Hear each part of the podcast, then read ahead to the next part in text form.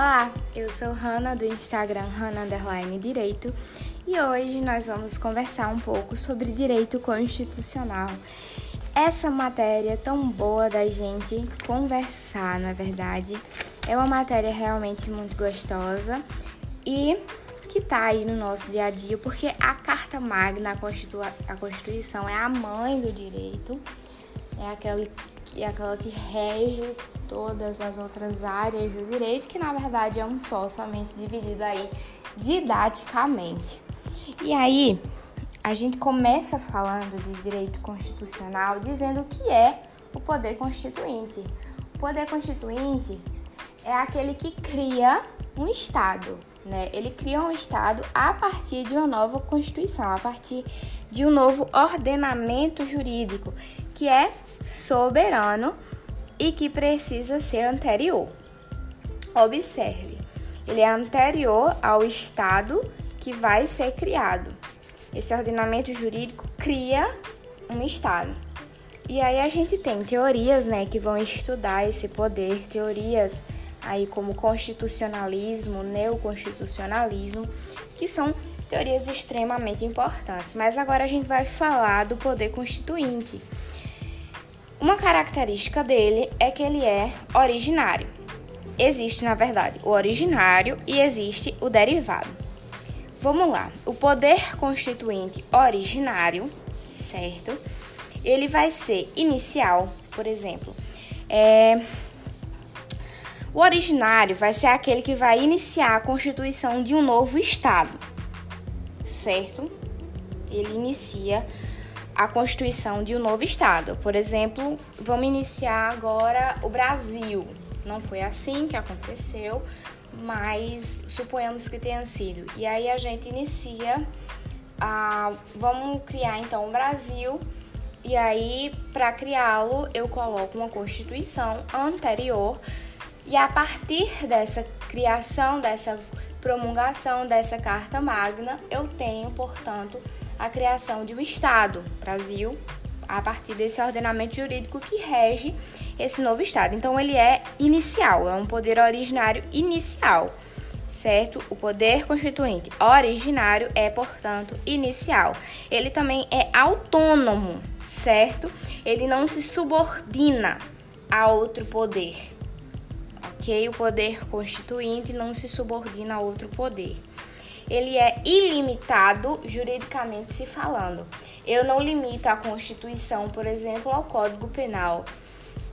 É claro que tem aí a pirâmide de Kelsen que fala, por exemplo, que a gente precisa respeitar a norma mais específica e tudo mais, mas existe sim a soberania inquestionável da Constituição.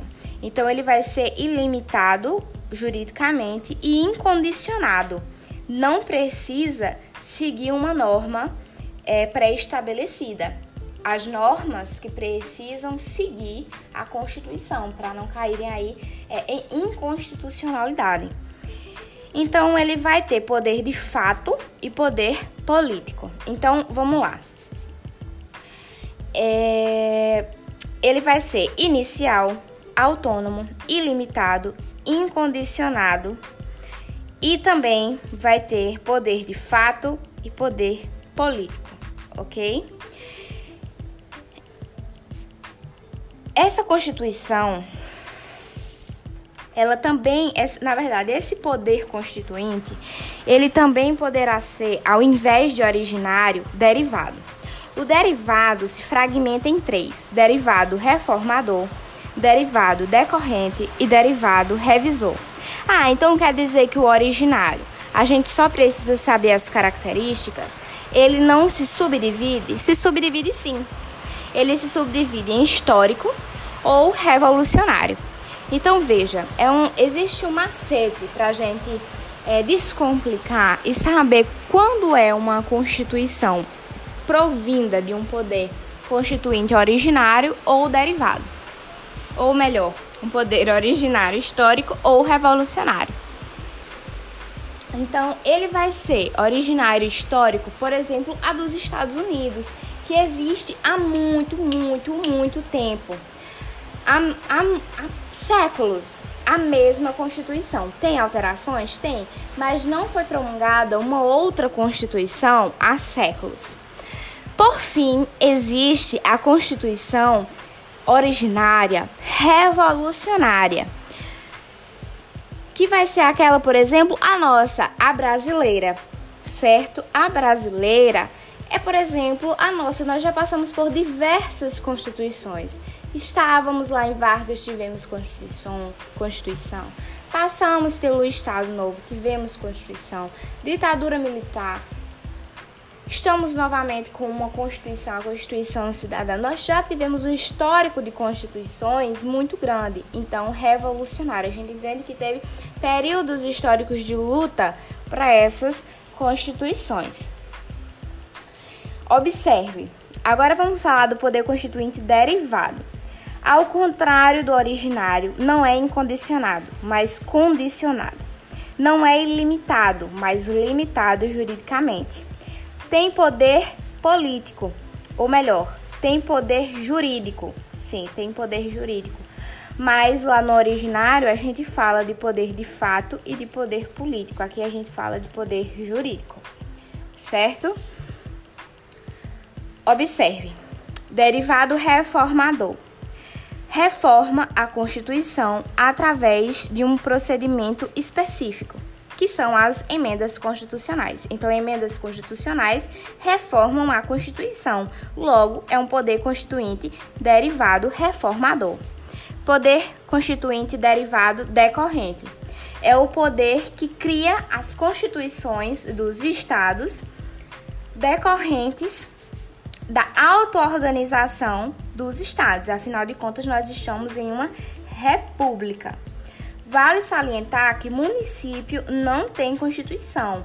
Eles têm, por exemplo, é uma lei orgânica que tem força de constituição ali dentro daquele município, certo? Mas não tem constituição em si. Quem tem constituição são os estados, soberanos dentro daqueles estados, devido a gente viver em uma república federativa certo? Então, poder constituinte derivado decorrente é devido a estarmos em uma república, cada estado pode ter aí e deve ter a sua constituição. E o poder revisor, ele foi usado cinco anos, né, após a promulgação da nossa Constituição Federal, é previsto no artigo 3 da ADCT, e só foi usado dessa vez, não precisa saber muito, dela não. Mas existe derivado revisor, que é uma revisão aí, como o próprio nome já sugere. Então, de poder constituinte, o que a gente precisa saber é isso, o que é e a classificação dele, ou as classificações. Agora, a gente fala de fenômenos constitucionais. Acho que o principal desses dois fenômenos seria a mutação constitucional a título de OAB mas existem quatro: recepção, repristenação, desconstitucionalização e a mutação constitucional. Lembrando que a desconstitucionalização não existe no Brasil e a repristinação, que é um nome bem difícil, só é admitida de forma excepcional quando é expressamente admitida na Constituição. A gente vai falar especificamente desses fenômenos constitucionais na nossa próxima conversa.